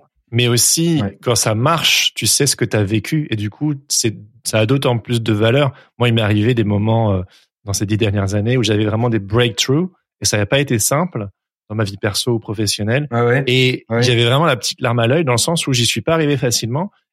Et, quand j'y arrive, ben, je suis vraiment ému et je suis genre, je l'ai pas volé, je l'ai pas volé, je me suis donné corps et âme pour que ça fonctionne euh, ou que je débloque ça euh, chez moi ou que je sais pas quoi. Ben, ça a beaucoup de valeur. C'est pas grave si c'est pas reconnu par les autres, mais nous, on sait qu'on y a mis le temps, le travail, l'investissement, euh, les émotions, enfin tout. En gros, euh, c'est intéressant. Enfin, genre, il faut kiffer et aussi pas faire les choses à moitié, quoi. Se donner. Et puis après, il y a le temps qui joue. euh, et voilà, si on y croit vraiment, ben il y a cette histoire de persistance. Et à un moment donné, comme dans la quête du héros, ben t'as des t'as des petits compagnons de route qui viennent et qui te mettent des petites coups, des petites tapes sur le dos en disant allez c'est bien, t'es sur la bonne route. Ça n'empêche pas de rencontrer ouais. des cavaliers noirs qui viennent te, te faire flipper, mais malgré tout, tu continues ta quête. Et puis tu le fonces ce putain d'anneau dans, dans la montagne de la Moria. Hein? Non, non, je mélange là, c'est pas la montagne, c'est. le- Mais on s'en fout, tu vois, t'as réussi quoi, tu vois. T'as une destin. Ouais, ouais, ouais, tout à fait. Euh, Il y a, il y a ce, ce, ce, ce côté-là, ouais. Mais le, le, le, il y a, ouais, c'est ça. Mais tu vois, par exemple, à un moment donné, moi, je m'attendais pas du tout à voir le Fauve d'or. Euh, Ah, t'avais dit- Venons-en, venons-en. Donc le fauve d'or, tu gagnes du coup le prix à Angoulême. Et donc voilà, donc euh, je sors le livre en français, il a une super réception. Puis euh, l'éditeur Serge fait un, un super travail de base sur les euh, sur les libraires qui doivent en parler, comme on l'a dit en fait. Quand tu l'ouvres, t'as pas envie. Et donc tu as les libraires qui font vraiment le travail euh, de convaincre. Et euh, et il y a des nominations, il y a des il y a un truc qui s'enclenche quoi. Et, euh, et c'est première réimpression, deuxième, troisième, cinquième. Et, euh, et, et, et moi, et là, en fait, le prix que j'obtiens, c'est le prix, euh, un, des, un des prix euh, très très prestigieux, c'est le Grand Prix de la critique de la Ah, on a eu la coupure. Ouais, pas eu de Le- coupure. Il y a une coupure ou pas de coupure? Ouais, c'est bon, tu peux reprendre. Il y a une petite coupure. Ok. Donc le Grand Prix de la critique à CBD. Et donc moi je vais à Angoulême et je reçois ce prix et je me dis mais je vais à Angoulême pour la première fois avec mon premier livre et j'ai un super prix. C'est donc les critiques et les, et les journalistes de bande dessinée qui ont une association qui votent pour la bande dessinée qui pour le coup fait bouger les lignes, a une manière un peu audacieuse de raconter. Donc c'est déjà un peu limité. On est déjà dans une sélection restreinte. C'est pas toutes les bandes dessinées qui participent. C'est vraiment voilà. Mais il y a des, des, grands noms. Il y a, il y a des il y a, y a vraiment. Euh, et donc moi j'arrive déjà en fait en se disant bah en fait j'ai moins d'enjeux parce que je suis nominé parce que pour Angoulême et donc je suis un peu plus détendu j'ai envie de dire. Mais euh, et euh, et donc, on, ah, durant Angoulême, on me, pré, on prédit ah euh, prix de révélation, machin. Et puis en fait, on me donne de l'espoir. Et ça, c'est un truc qui est que je peux pas. Et j'écoute pas en fait ces gens qui me disent non mais c'est sûr, t'auras quelque chose. Parce qu'à la fin, et ça peut-être je le dis aux, gens, quand vous dites des trucs comme ça, ah c'est sûr tu vas tu vas réussir avec ton truc, c'est génial, c'est sûr que c'est un succès ton ton projet. Euh, c'est pas eux qui vont payer le prix de la déception le jour où euh, en fait ça marche pas. Mm. Euh, donc, faut être aussi prudent sur euh, encourager les gens, mais peut-être pas euh, leur vendre du rêve. Quoi. Mais bref, c'est plein de bonnes intentions. Et et les fauves sont distribués comme ça dans cette cérémonie jusqu'à avoir le dernier. Et puis là, je me suis dit, euh, ça y est, c'est passé sous le nez. c'est, bah en fait, alors euh, on, on, te prévient qu'il peut y avoir un truc euh, pour te préparer un petit ça peu. Ça dit, encore en course. Mmh. Et on se dit, mais c'est pas possible. Et puis quand il y a euh, Alexandre Astier qui parle de cet effet qu'on vient de parler, qui est je on l'ouvre, on comprend pas, puis on rentre dedans hmm. et c'est magique. Là tu dis c'est moi, euh, c'est moi, c'est moi. C'est la lutte complète. Génial. Mais euh, de nouveau une épreuve, hein, parce que monter sur scène, recevoir ce truc, faire un discours, moi j'étais pas bien. D'ailleurs rien que d'en parler, ça me fout pas bien. C'est vrai, pas bien. comment, pourquoi? Tu Mais c'est un stress monstrueux. Hmm. C'est un truc. Et puis moi je me sens pas du tout à la hauteur du truc. Hmm. Je me dis, il y a eu, y a, j'ai l'impression d'avoir piraté le système et puis d'avoir euh, d'avoir hacké. Normalement, tu dois publier cinq livres, tu dois machin, tu oui. dois travailler ton machin. Et puis, là, tu as le droit à recevoir le machin. Bah, tu l'as travaillé pendant 10-12 ans. Mais oui, non, mais complètement. complètement mais c'était pas public. Et je suis très heureux. Et et il y a aussi un moment donné où où euh, faut pas euh, faut pas dédire quoi. Il y, a eu un jury qui a fait un travail, donc euh, ils ont pas fait un mauvais travail, enfin, je crois. Bah, Alexandre Astier euh, avait l'air de raconter qu'il s'était battu pour que pour que ton livre l'emporte. Vraiment. Euh... Ouais, ouais, ouais. Il y a eu des morts et tout.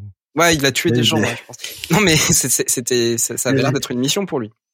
Donc ça, oui, ça oui, je, je, suppose que ça, ça a dû te faire vraiment. Non, non, ouais, ouais, ouais, non, mais c'était génial. Et, et comment euh, t'as vécu euh, cette frénésie médiatique euh, suite à ton prix? Parce que littéralement, euh, pour préparer cette interview, euh, il y avait tellement de contenu que j'ai fait genre non mais euh, j'ai lu euh, l'article dans Society et c'était suffisant, tu vois ça, ça parce qu'il y a eu tellement de presse sur ton travail, c'est un truc de fou furieux. comment comment comment t'as vécu ça toi? Ça va être chaud. Ben en fait, je suis sorti de la cérémonie de, de, de remise des prix et on m'a dit ah bah voici ça c'est les Ardentes, c'est une agence de, de, de, presse et eux ils vont gérer la presse.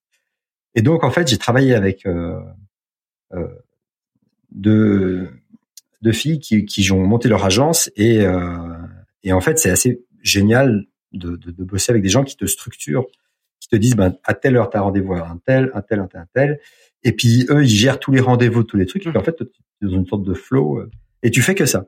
Et donc pour le coup, euh, euh, j'ai eu des journées où je faisais télévision, France Inter, France Culture, Paris Match, machin. Puis Non, c'est un exercice qui est rigolo pour le coup parce que, et là, c'est peut-être ce qui est assez intéressant, c'est que, et je tiens à le préciser aussi, c'est que il y a des trucs qui louent, que je loue complètement et qui se voient pas. Euh, j'ai des projets qui n'ont jamais décollé, j'ai fait des trucs qui n'ont pas rencontré le public, j'ai fait des trucs moches et pas intéressants aussi. Mais personne ne les a vus, ceux-là. Hmm. Euh, et donc j'avais, bah, avec Creative Quest, justement, j'avais j'avais fait ce travail de faire des vidéos. Et pendant longtemps, et ceux qui peut-être ont fait l'expérience de faire des vidéos face cam, c'est dur. Hmm. Tu te filmes tout seul, tu regardes la vidéo, tu es ultra critique et tu recommences et tu sues et tu passes des journées entières à tourner euh, cinq minutes de vidéo qui sont même pas terribles. Et de fait d'avoir fait ça avec une durée suffisamment longue, j'ai pu être un peu préparé à ce côté euh, euh, interview, répondre aux questions. Euh, et donc j'avais, je pense, un niveau de stress qui était moins élevé que, que la moyenne. Je me suis dit, mais en fait, ce temps à, à suer seul chez moi, j'ai cru vraiment que je perdais mon temps, euh, a eu cet, cet, cet, intérêt à ce moment-là. Mmh. Et tu le sais toujours après coup, évidemment. Ah, bien sûr. Et tu es toujours dans une frénésie médiatique là où ça se calme? Là, ça se calme. Là, ça se, ça se calme. Euh, euh, en fait, mais bon, en fait, à chaque fois que je fais des déplacements, je fais des interviews, euh, des petits des podcasts, des, euh, des, des, des gens qui m'enregistrent, et je sais même plus à qui je parle. Tu déroules. Mais euh, mais euh, mais c'est c'est chouette et puis mais là ça se calme, ça se calme. Il y a RTBF. enfin, c'est des festivals qui créent les événements en fait. Vois. Et dans ton quotidien, concrètement, gagner ce prix, ça a changé quoi? Euh, bah en fait, ça, ça a demandé une grosse, grosse gestion de, de tout ce qui est euh, vie de famille. Ah Parce oui. Que, en fait, je, on a de, bah, je, je, mes, mes enfants ont eu 8 ans euh, il y a deux jours. Euh, donc j'ai des jumeaux, euh, je suis marié, je suis installé à Zurich, et donc j'ai, en tant que, avec le, le, le, contrat tacite, enfin non, pas du tout, le contrat qu'on a fait avec mon épouse consiste à, bah, chacun participe à la vie de famille. Euh, on a les deux un travail, mais voilà, il n'y a pas du genre je travaille et la maison, c'est vraiment très équilibré. Et cet équilibre a été complètement rompu euh, euh, un peu du jour au lendemain, et donc il a fallu vraiment re, faire ce travail-là qui était assez assez euh, assez dur. Et puis tous mes projets artistiques sur lesquels je travaillais sont mis au frigo. Ouais, ouais. Bah, c'est pour euh, faire honneur au travail que tu as accompli, mais c'est sûr qu'en termes de temps, ça doit Ouais, être chronophage, ça doit pas être facile à, à gérer. Non, il y, a des, il y a des moments, mais il y a, il y a ce moment on se dit non mais vraiment, là j'ai envie qu'on me lâche la grappe parce que j'ai envie de faire mon prochain bouquin, j'ai envie de travailler. Euh, là j'ai, j'ai, démarré un prototype sur un, jeu vidéo, alors au début, mais c'est très excitant comme truc, ça marche bien et tout ça, et, euh, et je passe pas assez de temps dessus. Et je me dis mais j'ai envie de travailler là-dessus, j'ai pas envie d'aller à, euh, au festival euh, XY euh, qui est super sympa et qui m'invite et qui est super bienveillant mais il y a un moment donné et, et ça reste ouais c'est ça ce sera la couleur des choses le jeu on pourra vivre l'enquête le, le, road trip et compagnie non. avec des petits points on m'a d'abord proposé ça puis je me suis dit non mais là, la couleur des choses ça va ça fait huit ans que je le porte Ouais. Euh, on va faire autre chose. Non, mais, mais dans, dans, dans l'idée Star Wars, tu sais, de, de, de, de prendre l'argent là où il est jusqu'au bout, hein, voilà, avec les ouais, objets ouais, dérivés. Ah mais ça, ça peut être aussi, tu vois, ton ta ligne de conduite, euh, de, de, de te fixer aussi un cadre et des limites à, à, à tout ça, et ça c'est c'est quand même important. Il y a que tes guts à toi qui peuvent te le dire, quoi. Et c'est ce que tu disais la, enfin tout à l'heure, c'est que si si quelqu'un t'encourage, euh, bah c'est pas forcément pour ton bien, même si c'est bienveillant. Il y a que toi qui peux ressentir en fait ce que t'as ce que t'as besoin. C'est ça, c'est ça. Et il y a un moment donné où je, en fait, il y a un moment donné où je dis, mais euh, un fauve d'or, il y en a sans doute, ça va être le seul. Euh, il y a un moment, il faut, c'est maintenant. Et puis il y a aussi un effet de, de, construction de plein de choses. Finalement, je me rends pas compte, mais je construis un, un lectorat qui commence à me connaître. Je construis. Euh, euh il y a des gens qui m'attendent. Enfin, il y a, il y a, il y a je fais partie d'un. Même le, le, le euh,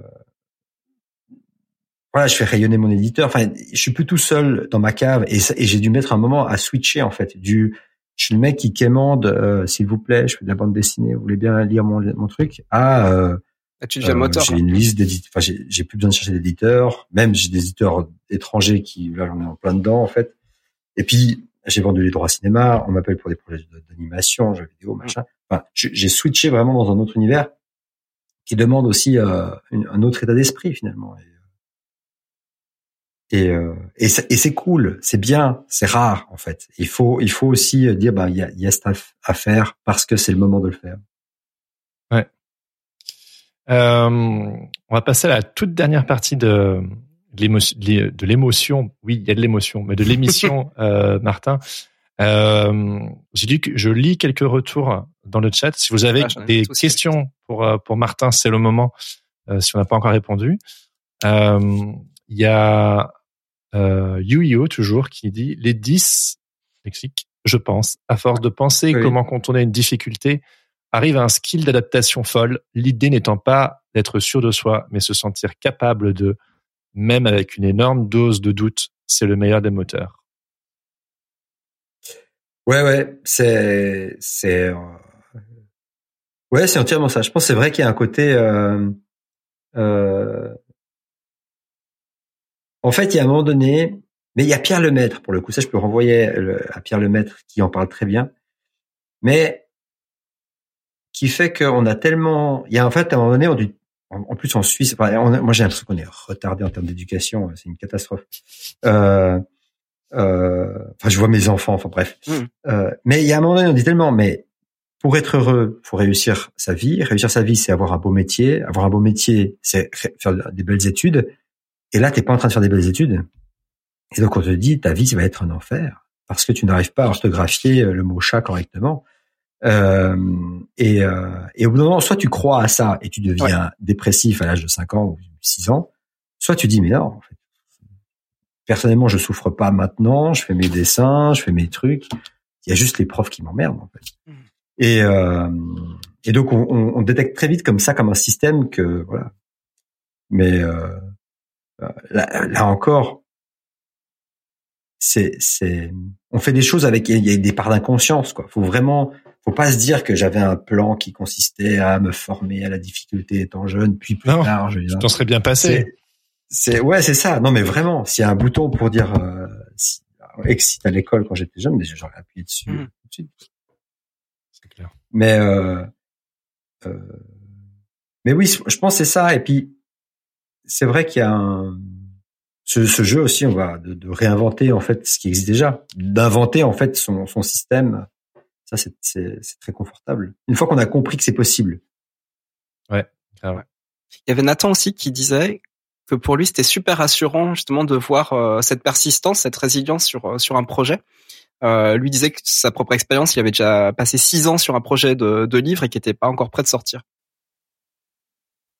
Ouais, mais ça prend du temps. En fait, euh, c'est un il y a un super bouquin de, de Stephen King qui parle du fait d'écrire et il le parle très bien. C'est euh, euh, écrire mémoire d'un métier, mm-hmm. il me semble. C'est là où il raconte sa vie et son truc. Et voilà, il explique que c'est un, travail de, de, tous les jours en fait. C'est, c'est écrire, c'est lire tous les jours, euh, lire, lire et écrire tous les jours. Et voilà, et au bout d'un moment, bah, tu as un livre. Ouais, tout à fait. Ouais. Il y a Gwen qui a toujours euh, une bonne question, qui dit comment corriges-tu tes écrits? Tu les fais corriger par les proches? Que tu es dyslexique, comment comment ça se fait? Comment comment tu joues? Alors euh, alors bah tu vois, euh, tu parlais des remerciements à la fin. Des fois, on, me dit mais pourquoi tu remercies euh, Google, Apple? Pourquoi tu remercies euh, euh, les sociétés capitalistes. Eh, non, mais la page de remerciements fait, une page complète, hein, écrit en encore ça. Ouais, ben et bah, je dis aussi qu'on n'est pas tout seul à écrire un bouquin. Hein. Euh, on faut, faut, des, faut s'entourer en fait. Il y a, ça c'est aussi un aspect assez important qu'on oublie. Mais euh, eh ben en fait, j'ai connu, euh, voilà, voilà. euh, le, le, alors au début c'est la famille et je, et je, peux vous dire qu'ils en ont bavé avec la couleur des choses. Euh, c'est, c'est, ils l'ont relu et corrigé, dit mon rien des phrases, ça rien dire et tout ça. Après, j'ai euh, la dictée. Ça, je dicte tous mes messages. Euh, ça, franchement, ils m'ont sauvé la vie. Et d'ailleurs, euh, c'est l'outil numéro un que je fais, c'est que je dicte. Alors parfois, il y a des mots pour des autres. Des fois, je sens qu'ils changent leur programme, qui fait que je dois articuler différemment ou traiter les textes différemment. Un petit dictaphone, des choses comme ça, pour quand t'es tout seul? Euh, Non, non. Mais en fait, il y a, une option maintenant. Euh, sur les, les, téléphones et les ordinateurs où ça s'appelle dicter. Ouais. Et Et maintenant, il y a aussi un truc qui s'appelle parole, qui fait que quand j'ai un pavé de texte à lire, parce que je galère quand même à lire. En fait, lire me demande vraiment de la concentration. Il le fait pour toi. Hum. Tac, parole, et puis voilà. Et euh, dans les autres petits biens, en fait, j'ai j'ai commencé beaucoup à écouter des livres, euh, ce qui fait que ma, ma culture littérature, je l'ai fait un peu vraiment par l'oreille, et que je dessinais en même temps, ce qui fait que euh, tout ton amour pour les podcasts, hein? Tout ton amour pour les podcasts. Et les podcasts, et les podcasts, exact. Mais exactement. Et euh, et c'est là où en fait une journée sur Star Wars ou sur la couleur des choses, c'est une journée de dessin et c'est une journée de podcast et c'est une journée de, de, de bouquins et c'est une très bonne journée. En fait. euh, que du plaisir quoi. Que du plaisir. Moi, hier, j'ai écouté un podcast euh, où tu, tu étais invité justement avec ton avec ton éditeur et je me suis baladé euh, en forêt en même temps et euh, j'ai super kiffé ce moment-là parce que je me suis je me suis aéré, tu vois. Et, mmh. et je faisais des tours, hein, je faisais des tours dans, dans le bois de Vincennes et et c'était c'était assez magique et en même temps tu vois je voilà je, je, je préparais mes dernières questions pour euh, pour l'interview voilà du coup j'en profite euh, pour pour le dire voilà on peut faire on peut faire vraiment plusieurs choses en même temps et et sans perdre son temps ouais c'est ça bon pas trop bien Martin oh c'était une est-ce que tu pourrais, juste juste avant le mot de la fin, est-ce que tu pourrais nous montrer le faux, évidemment sans le casser, sans te démettre une vertèbre Voilà, parce que c'est quand même assez exceptionnel. Donc pour, pour, ceux qui sont sur Twitch, voilà. Si vous nous écoutez en podcast, allez voir la version vidéo sur Twitch ou YouTube. Oh là là là là. Le faux, voilà.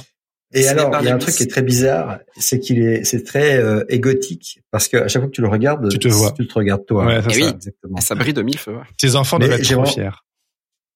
Oui, ils se disent, mais où? Génial. Et je vais aussi vous montrer le travail de. Ah oui, magnifique. Faut que tu nous expliques là. Donc, alors, ça c'est le Grand Prix de la critique. Je l'ai mis dans son petit euh, présentoir. Et donc, le Grand Prix de la critique, c'est l'auteur qui l'a eu précédemment qui fait la récompense de celui qui va l'avoir. Donc, moi, je serai chargé l'année prochaine de faire le prix. Et elle a fait un masque, elle fait un travail déjà génial, et elle fait un masque. Wow. Il a écrit... On dirait un masque de lucha libre ouais. ou euh, mélangé avec des, des, couleurs euh, péruviennes. Enfin, c'est, c'est étonnant. Vous pourrez voir sur, euh, sur Instagram, sur Instagram de Martin. Super. Et ouais, c'est, c'est, c'est un super boulot. C'est, c'est, ça met la pression pour le, au crochet, pour, la, pour la suite. Ah oui, oui. Va falloir que, ouais, je sais pas, vu que tu fais tout en digital, je sais pas comment tu vas faire. Mais j'ai des petites idées. Mais ouais. Mais en fait, le, le, le premier qui l'a reçu, c'était un, un, ah, je sais plus comment il s'appelle, il est décédé récemment. Bref, c'était c'était une uh, Bloody Mary. Mm. Et ils ont repris cette idée et euh, par exemple Chris Ware, il a fait un film d'animation. Ah oui, carrément. Il y en a, ils font des poupées. Il y en a, ils ont fait un pantin. Il y en a, ils font des dessins. On dit généralement, c'est des dessins. Une BD. Tu fais une BD pour euh, cette personne. Mais non, parce qu'on va, on va pas. c'est dans un an. T'as pas 8 ans. T'as pas 8 ans. Ou 12, je sais pas. Non, puis j'ai, j'ai genre deux mois pour le faire. Ah ouais, ouais, ouais. Ok. Non, mais on s'inquiète pas. On s'inquiète pas. Bon, merci beaucoup, euh, Martin. Merci, pour merci cette, pour ce moment, pour merci, cette Bastien. interview. Euh, je suis content, on a pu aller euh, sur des chemins. je pense que j'avais pas encore entendu jusque là dans ton ouais. dans ton histoire. Donc merci de t'être ben, super prêté au jeu.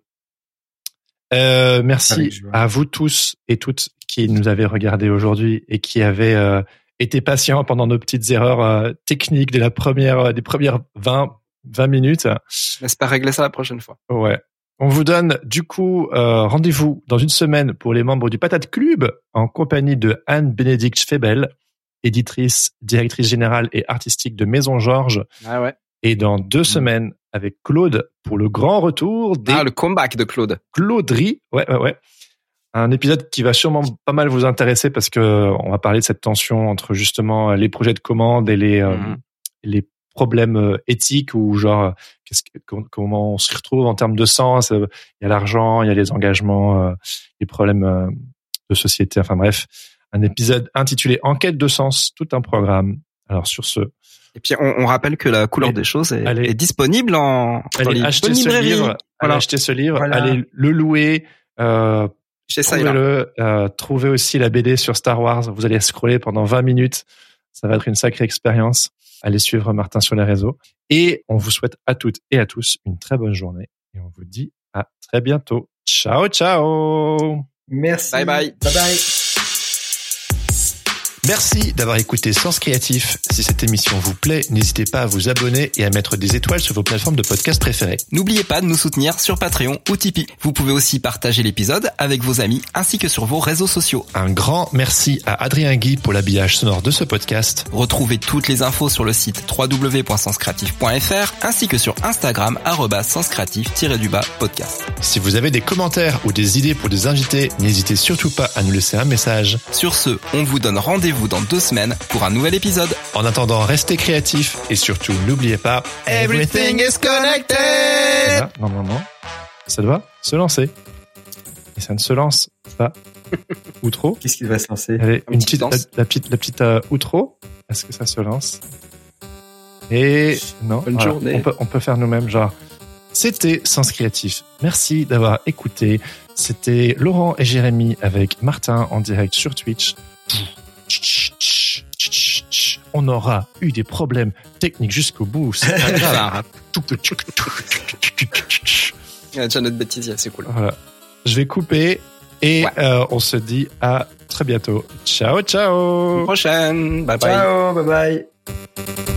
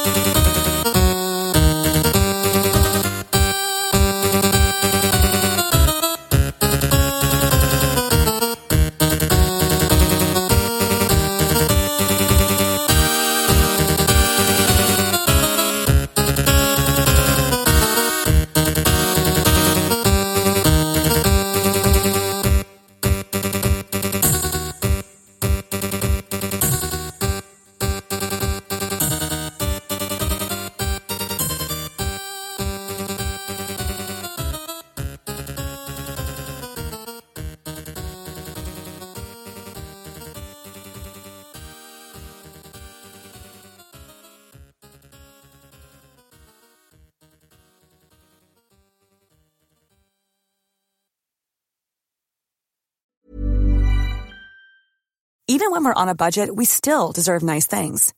Quince is a place to scoop up stunning high-end goods for 50 to 80% less than similar brands. They have buttery soft cashmere sweaters starting at $50, luxurious Italian leather bags, and so much more. Plus, Quince only works with factories that use safe, ethical, and responsible manufacturing. Get the high-end goods you'll love without the high price tag with Quince. Go to quince.com slash style for free shipping and 365-day returns.